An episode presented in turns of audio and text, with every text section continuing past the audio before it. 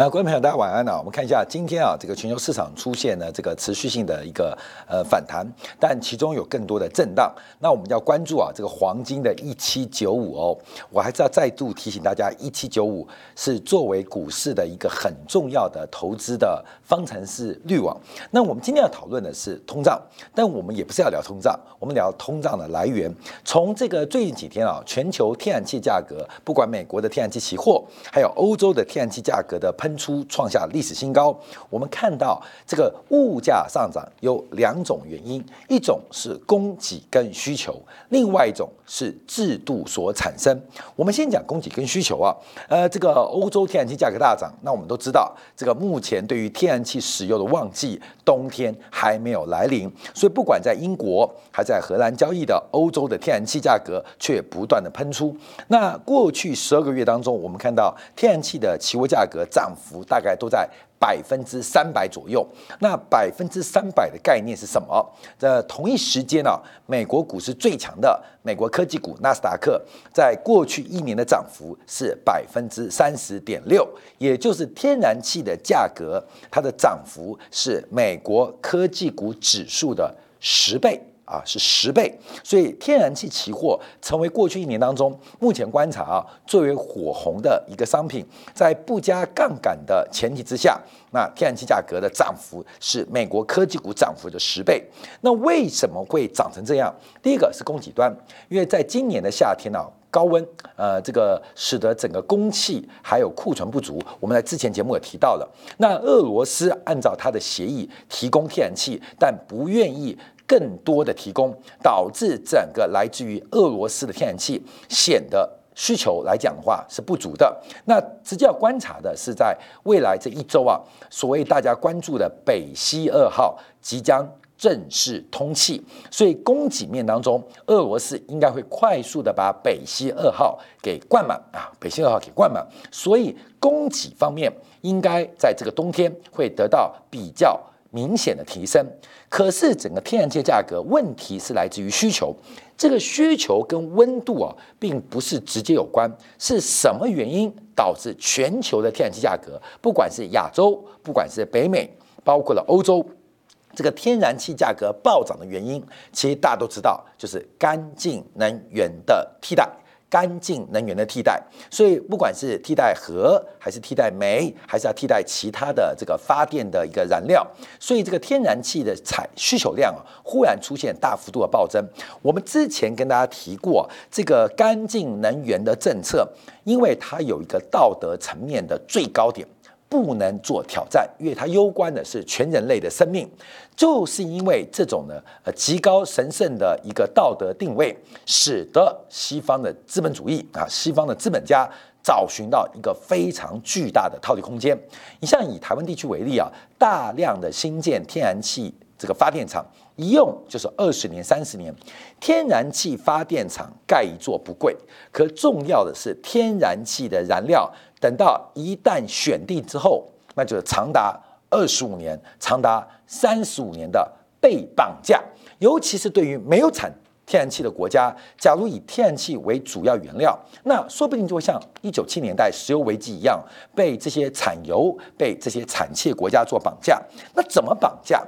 我们今天主要讨论的是碳权，因为啊，在昨天晚上，欧洲的碳交易的这个价格啊，碳权价格再度刷新了历史新高，来到了每吨大概每单位啊，大概是六十三块欧元，刷新了历史新高。所以，我们从整个碳排放交易许可的期货价格出现了全面性喷出。后面有碳排放、碳权的价格，它不单单是一个投机的商品哦。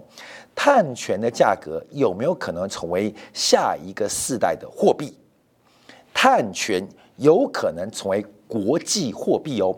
等一下，我们从货币的本质来讨论啊。所以，碳权的价值比那个什么加密货币、虚拟货币有价值的多，因为它来自于生产关系，碳权来自于生产的。跟生产的供给需求两端，为什么会有碳交易？那我们在今天要做个解释。所以，碳权的价格未来形成国际货币的可能性逐步的浮现。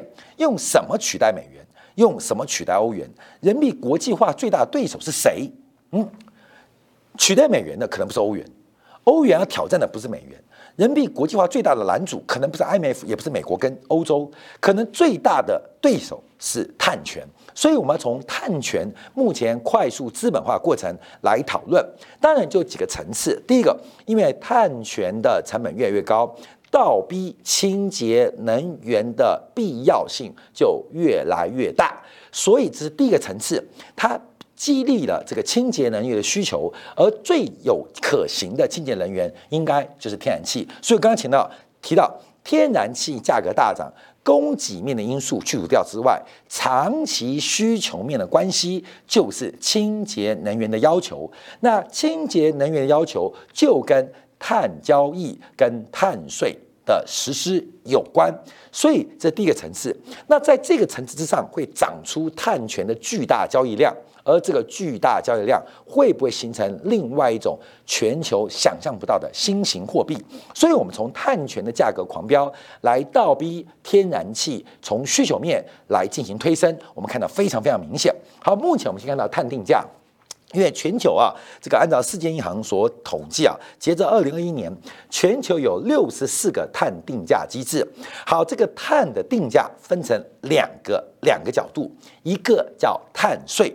一个叫做碳排放交易体系，碳税就是政府针对二氧化碳排放进行课税，那碳的排放交易体系就是啊，这个有需求者、有供应供给者可以在市场当中进行交换。啊，这交换肯定用钱买，比如说我的碳排放超额了，那我就在市场上买一点配额，这回到。台湾早期啊玩配额，我跟你讲，这个所有国家啊，基本上或经济体啊都玩过配额交易，因为以前美国很坏，常常给配额。那这个配额啊，最后变成绑架政治的一个很重要的经济来源，就是美国人怎么控制亚洲的政客，美国人怎么控制亚洲的政治人物，关键怎么控制？直接给钱吗？屁！美国人没那么大方，美国人会无中生有，怎么生有？譬如说纺织的配额。就是呃，一年啊，这个台湾地区能够外销美国的袜子两亿双啊，最多就两亿双，形成一个配额。那这个配额给谁啊？这个配额给谁，就是一个巨大利润的空间。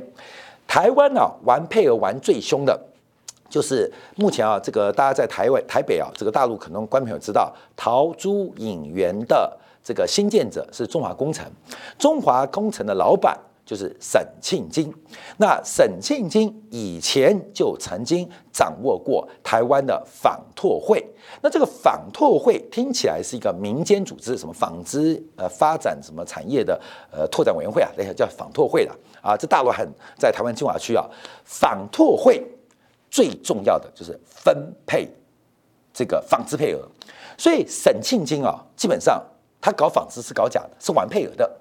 就是，所以台湾现在最最最最有名的豪宅，那个桃珠影园呐，一平喊价要三百万台币，换算一平方米的话，大概要二十二万人民币，是台北市最贵房子。听说一栋都卖不出去，可是卖不出去无所谓，因为在四十年前，沈庆金就是玩纺织配额出身的。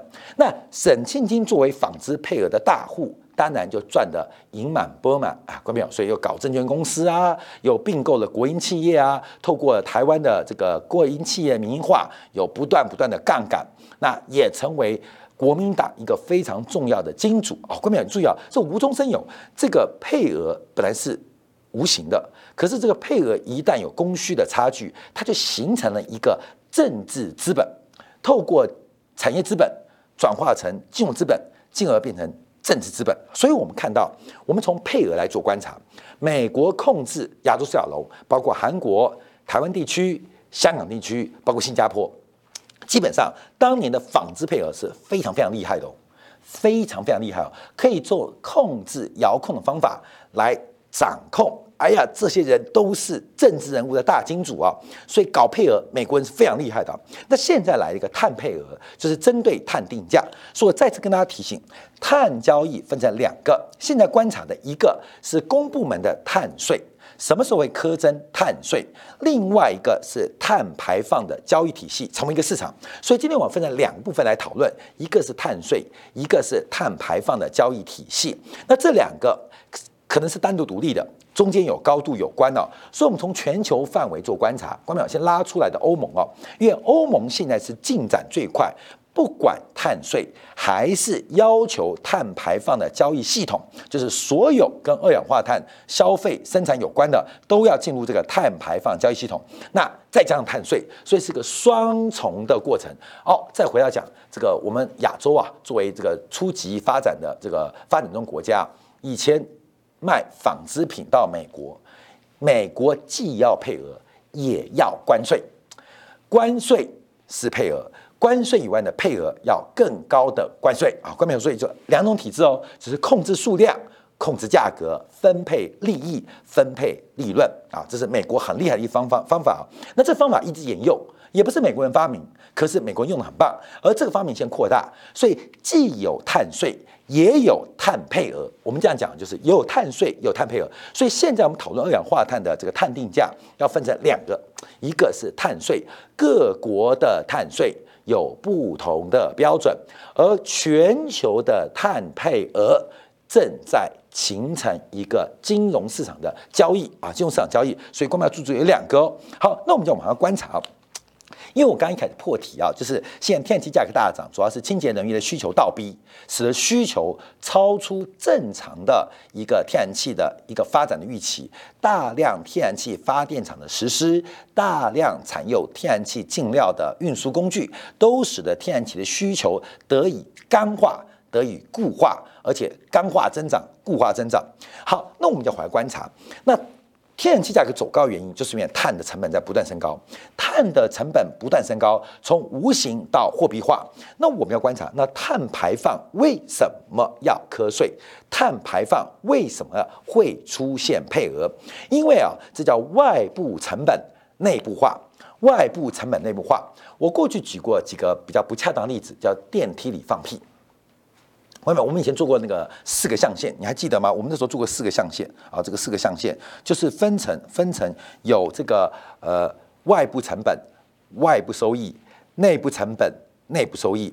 作为一个公司，内部成本什么？公司的薪水嘛。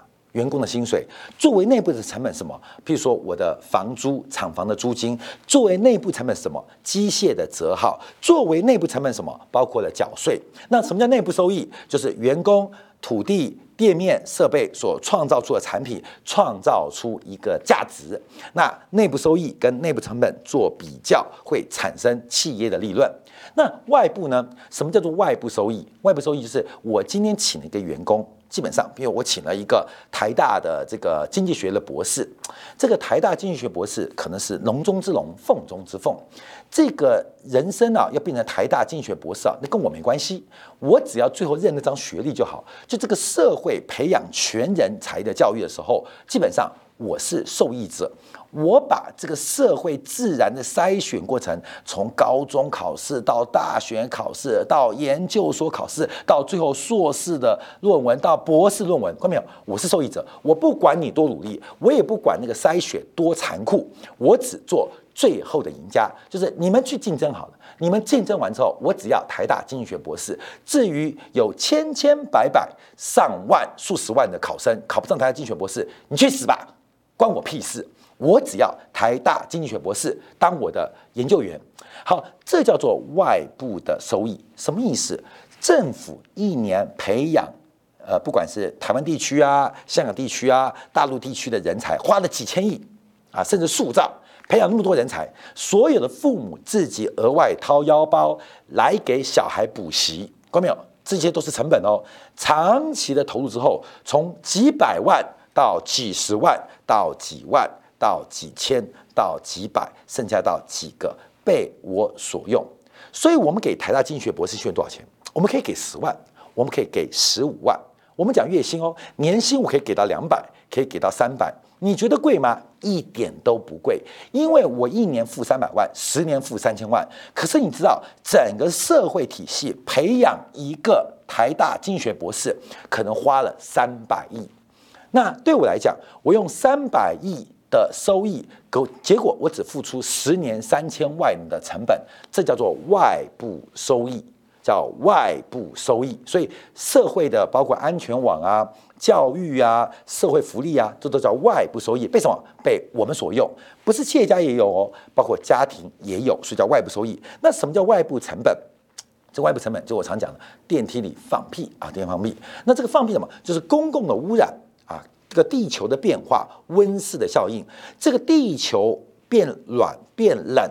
下暴雨、台风、地震，这都是我们不可确认的，叫做外部成本。所以，我们作为一个人，作为一个家庭，作为一个企业，都要防范外部成本啊。地震怎么办？要买地震险。火灾怎么办？买火灾险。那假如会海啸，我买海啸险，就是避免外部成本影响到我的收益。好，过没有？内部收益、内部成本、外部成本、外部收益，我们讲完了。所以我们提到。我常讲一一个重点，就是我们人每天都在做一个行为的决策，这些行为的决策都可以由经济做解读。所以我再次举个不好的例子，大家刚吃完饭啊，电梯里放屁。我们知道有时候人有几三级嘛，这个肚子不舒服要忍耐还是要轻松，这是做第一个决策。第二个决策就是，假如我不忍耐，出来的是气体还是实体？啊，各位大家，你懂我意思吧？出来是气体实体。假如你确认它是实体，你就会忍耐；假如你确认它是气体，各位没有？你就要进入第二层的选项。各位没有？这个你肚子不舒服，出来是气体跟实体，应该是有一点把握的嘛？但有时候会偏差了，这偏差会反映在你内裤身上啊，颜色就变了啊，基本上是有有风险的。可基本上有出来实体跟出来气体的差别。基本身为人，作为一个动物都有这个能力。好，假如它不是实体，那它是气体，在电梯里面，你就会做第二个决策。关没有？就是第一个决策做完了，做第二个决策，我要不要把它排出来？要排出来。那这个排出来要考虑到很多环境。第一个，等一下进电梯的人。会不会闻到味道很尴尬？另外，可能电梯里面本来就有人，会不会很尴尬？所以我忍住那个痛苦，嗯，憋住，那是内部成本，就是自己的不舒服叫内部成本。我愿不愿意把这个内部成本给转化成外部成本？就是我自己忍住那个呃五十 CC 的气体在我肚子里面很难过，这是一个很难过的过程，这个内部成本哦。可是我要如何放松？我就把它放出来。那这时候我就不用忍受那五十 cc 的气体在我肚子里面很难过，而是让大家共享，这就是内部成本转化到外部成本的过程。其实很多啊，这社会很多决策在这边，所以我们从经济学可以解读这个现象。好，现在我们要观察，就是二氧化碳的问题本身就是一个外部成本，要不要内部化？要不要内部化？那这有两个层次哦。刚刚我们提到了第一个碳权的交易，使得在所有的清洁能源当中出现了选项上的一个引导啊，天然气变成第一选项，那煤啊、油啊，其他都有二氧化碳的这个排放，所以这个成本受到碳税这种外部成本的内部化过程，形成一个货币化的过程，所以本来是个成本，过没有？假我们在想啊，第一个决策是实体是气体。好，官民做判断喽。假如是气体，做第二层决策，要不要忍耐，还是把它放出来？我们中间少一个什么东西？就是内部成本转换到外部成本的时候，你要不要付钱啊？付钱。有时候我们想电梯没人嘛，我就偷偷放下去啊，反正也没闻到嘛。但我现在提到，不管外面有没有人，你只要偷偷放出来，你可能要缴屁税，缴二一氧化碳税。基本上，你的决策可能会不一样哦。你的决策就会变不一样。我忍一下，不要在这个地方放，可以省五块钱，省五十块钱，你可能会忍耐哦。那假如说五百块钱，我忍到底；，但五千块，我会忍到死啊，后面？假如是不要钱，那我可能完全不忍啊。别人啊，别人啊，别人去享受这个味道。所以，外部成本内部化过程中会出现一个货币计价的过程。货币计价的过程，所以什么东西可以内部化？什么东西把外部成本透过货币化的计价进程内部成本的收取，就形成了碳税跟碳配额，就基本上变成两个东西哦，变两个东西。好，这个问题我们等会再讨论。我们先回来讲，到底是什么时候开始把外部成本内部化的？其实就是一九九七年的京都议定书。把二氧化碳为首的六种温室排放的气体要转变成商品，那京都议定书基本上就是开始把所有的透过市场的价格机制倒逼价值选项跟价值取向的改变。所以，一九九七年啊，在联合国气候变化框架公约的第三次大会当中，通过了一个叫《京都议定书》。那议定书跟公约的不一样，是公约是一个没有这个呃限制力的一个鼓励行为，可是议定书就强制的约束力。所以京都议定书当时的讨论为什么折冲了非常久，是因为一旦确认通过，要回到各自的国家。各自的体系进行立法程序的通过，所以很多国家并没有签署京都议定书。好，我们看到昨天新闻啊，联合国官员在坎培拉演讲警告。澳大利亚假如不削减煤炭的产量，气候变化将会极大的损害澳大利亚的经济。那澳大利亚当然是反声明驳斥啊，说煤炭产业至少到二零三零年之后前景然看好，而且本国煤炭产业是由澳洲政府决定的，由不得外国机构来进行一些这个讲话的空间呢。那其实这讲话两两方面其实很重要，就是跟碳税。跟碳配额有直接关系。好，我们看到这个外部的成本内部化，透过货币手段会引发两个问题。第一个问题，那这个社会外部成本很多诶，外部成本多诶。譬如我们讲民主选举，民主选举，关你去想象，人类的智商是一个很正常的中型分配。你觉得你可能选一个比你更聪明的人当你的老板吗？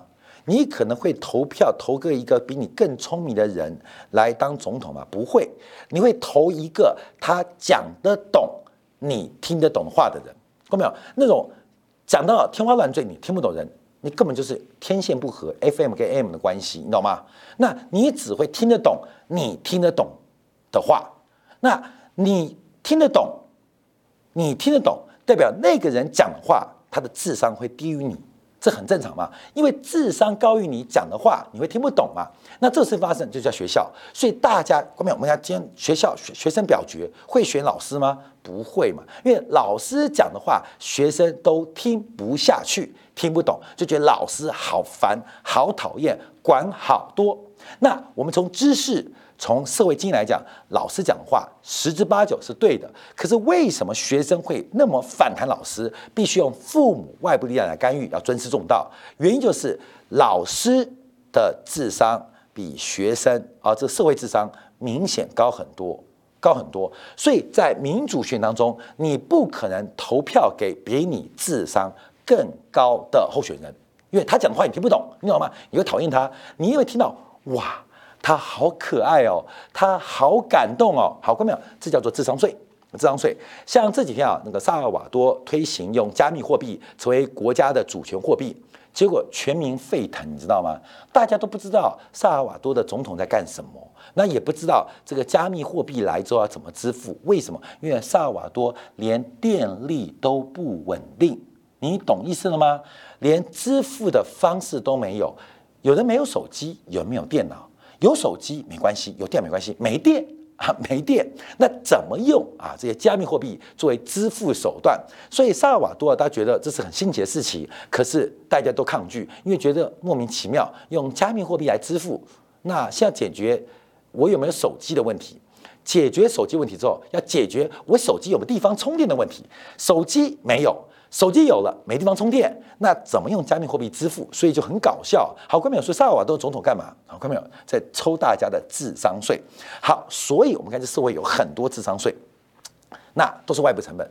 那二氧化碳要抽税，那会不会有一天开始啊，来一个这个叫做东京议定书来磕全人类的智商税？你比较笨，你比较蠢，拖累了全人类的发展，所以要磕税。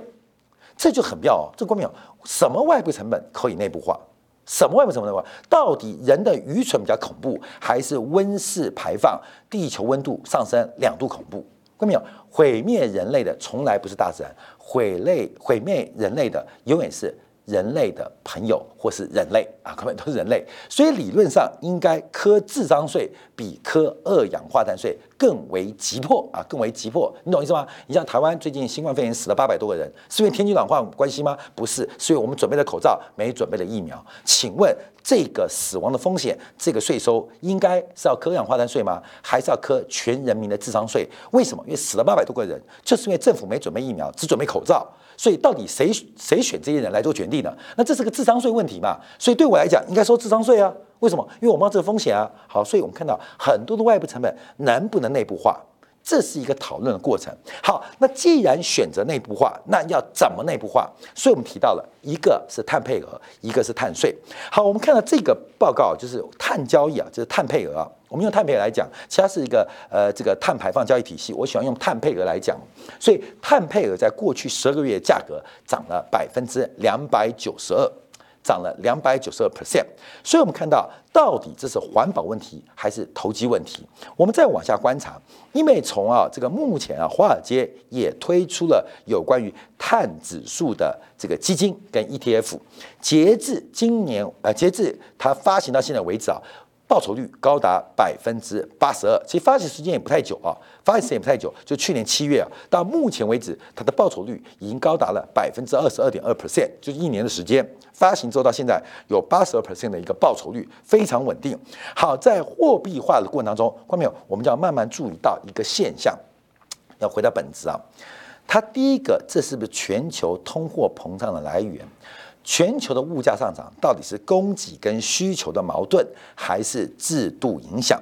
在《华尔街日报》的观察当中啊，去年全年全球的二氧化碳在社区隔离、生产中断、需求中断的情况之下，碳的排放量。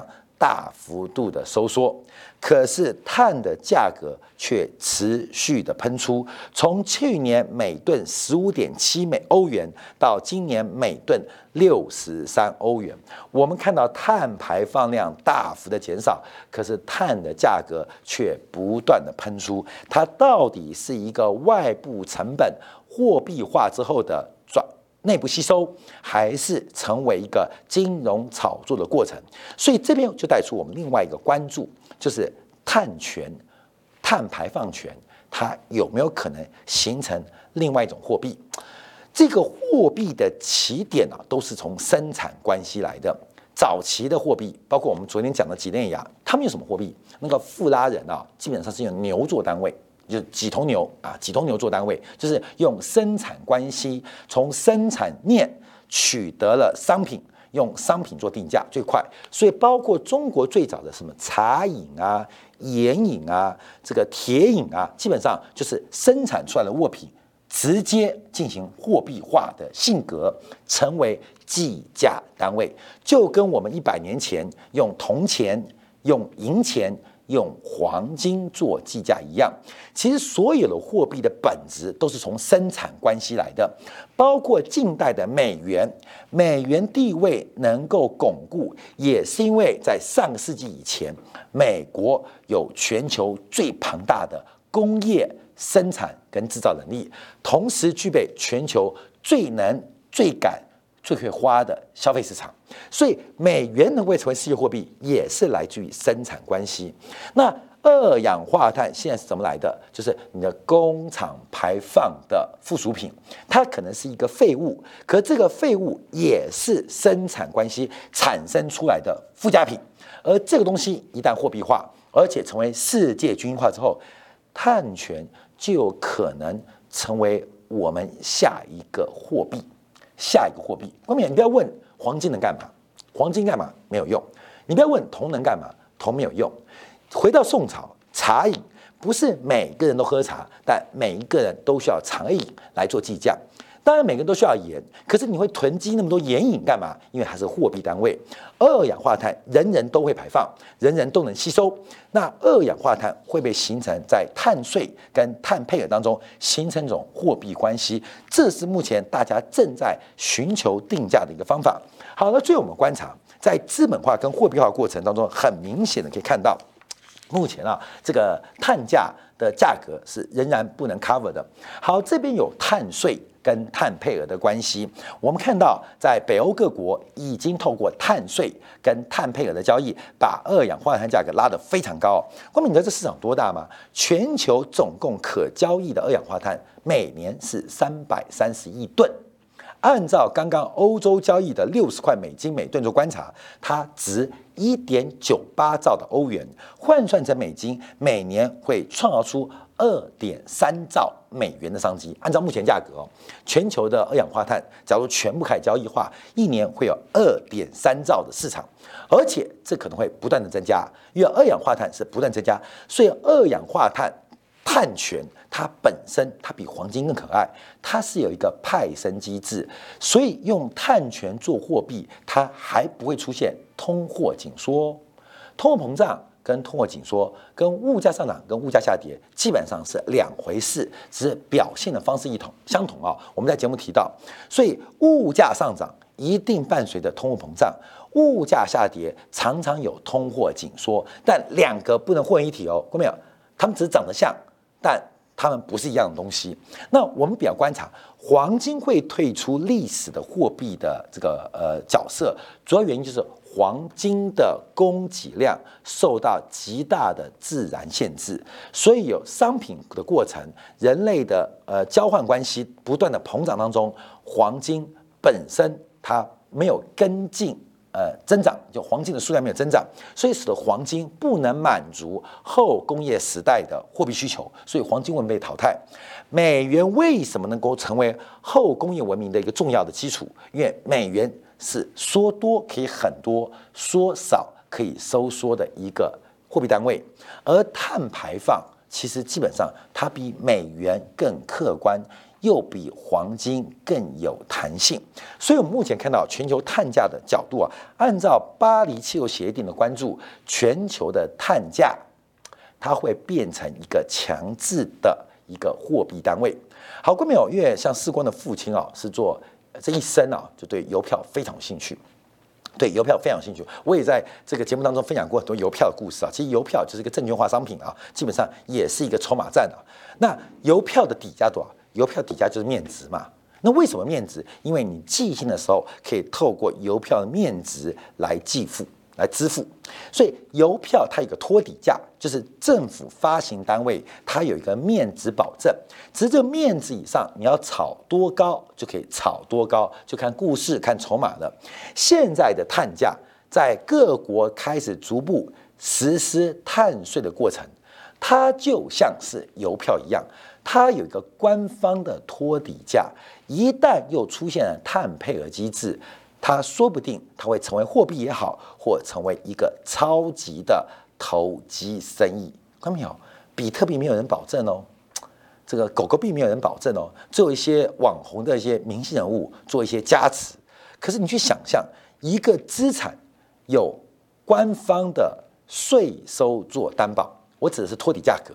那它上面的空间会多大？到底会完成什么样子？这可能是一个非常巨大的商机跟生意。同时，碳配额跟碳税将会改变全球新一波的生产关系，不管是从平台还是枢纽，还是呃关键的这个 key point 的零组件，它都会出现影响。让我们继续。